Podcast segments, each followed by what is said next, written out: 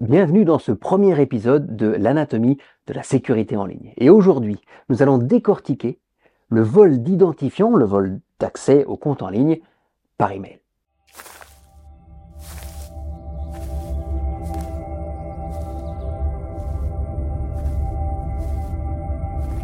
J'ai reçu un email de Microsoft Planner disant que j'ai une tâche dont la date a été dépassée. Alors, je clique sur le lien dans le message pour aller voir ce que c'est. Ah oui, évidemment. D'abord, je dois m'identifier. Donc je rentre mon adresse email.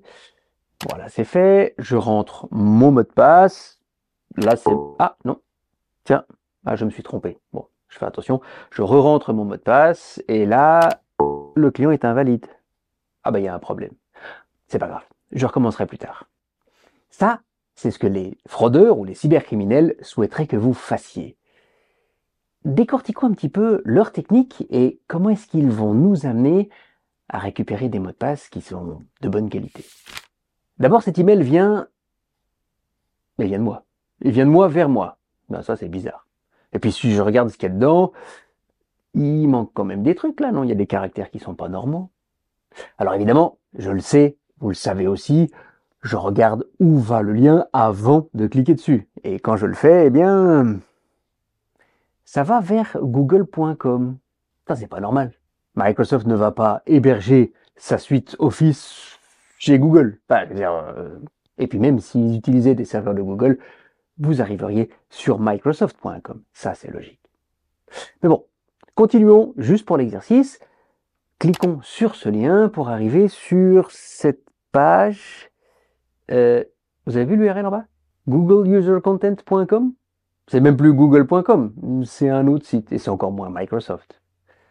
Alors il nous demande de rentrer un identifiant ou un email. Évidemment, ça va leur permettre de le capturer. Pour l'exercice, je le rentre. Évidemment, ça n'est pas un vrai email. Je rentre une adresse mail, comme ça ils auront une fausse adresse mail, ils pourront jouer avec. Et j'arrive sur la page où je dois rentrer mon mot de passe. Et ça, c'est intéressant. On rentre son mot de passe, logiquement, parce que jusqu'à maintenant, je veux accéder à un service en ligne, je m'identifie pour accéder à ce service en ligne. Il n'y a rien de vraiment anormal. Je rentre mon mot de passe une première fois et quand je clique sur le lien, j'arrive sur une page d'erreur. Attendez un peu là, on est dans une fraude. On n'est même pas chez Microsoft, on l'a vu en regardant le lien. Comment se fait-il qu'il puisse savoir que mon mot de passe pourrait être rentré de manière incorrecte? Eh bien, en fait, ils ne le savent pas. C'est quelque chose qu'on a vu implémenter, ça a commencé au moment du confinement et du Covid. On a vu des pages où on devait rentrer son mot de passe, où il capturait des identifiants, comme ici, où il fallait le faire deux fois. Et il y a une bonne raison. La raison, c'est la qualité des données. Réfléchissez un petit peu comment vous agissez quand vous rentrez votre mot de passe la première fois. En général, on le fait de manière tout à fait automatique. Hop, une erreur. Ah, je sais que j'ai un nombre de possibilités limité. Donc je vais faire attention et donc je vais me concentrer. Résultat des courses, le deuxième qu'ils reçoivent est de meilleure qualité. Et de toute façon, ils peuvent le comparer au premier parce qu'ils l'ont aussi capturé. Alors maintenant, on peut se demander pourquoi lance-t-il ce genre d'attaque contre nous ben, Il y a plusieurs raisons. D'abord, ils collectent des codes et des identifiants pour rentrer sur nos comptes en ligne. Ça leur permet, un, bah, d'avoir des bases de données qu'ils pourront vendre sur Internet, qu'ils vont même peut-être aussi tester. Parce que quand ils ont un identifiant, un email par exemple, et un mot de passe, ils vont le tester sur d'autres plateformes. Ils ont des robots qui vont automatiquement aller se promener sur Internet et dire tiens, est-ce que ça marche sur Facebook avec cet email et ce mot de passe? Est-ce que ça marche sur Amazon? Est-ce que ça marche sur d'autres sites? Et ça leur permet de vendre une liste de mots de passe avec les sites sur lesquels ça fonctionne. C'est plutôt malin. Et puis, que ce soit eux ou que ce soit ceux qui vont racheter la base de données, eh bien, ils vont rentrer dans l'email qui leur permettra, un, bah, d'envoyer des messages à nos contacts, nos clients si c'est un email professionnel, à nos amis, à notre famille, en se faisant passer pour nous. Et ça va moins attirer l'attention que si ça venait de quelqu'un qu'on ne connaît pas. Et deuxièmement, ils vont aller chercher l'information, lire les emails et voir ce qu'ils peuvent utiliser pour nous subtiliser de l'argent, par exemple, ou des secrets qu'ils peuvent vendre à d'autres personnes. Je vais vous donner deux exemples. Le premier, c'est un avocat qui s'est fait pirater sa boîte professionnelle, son email professionnel, de la même manière que ce qu'on a vu aujourd'hui.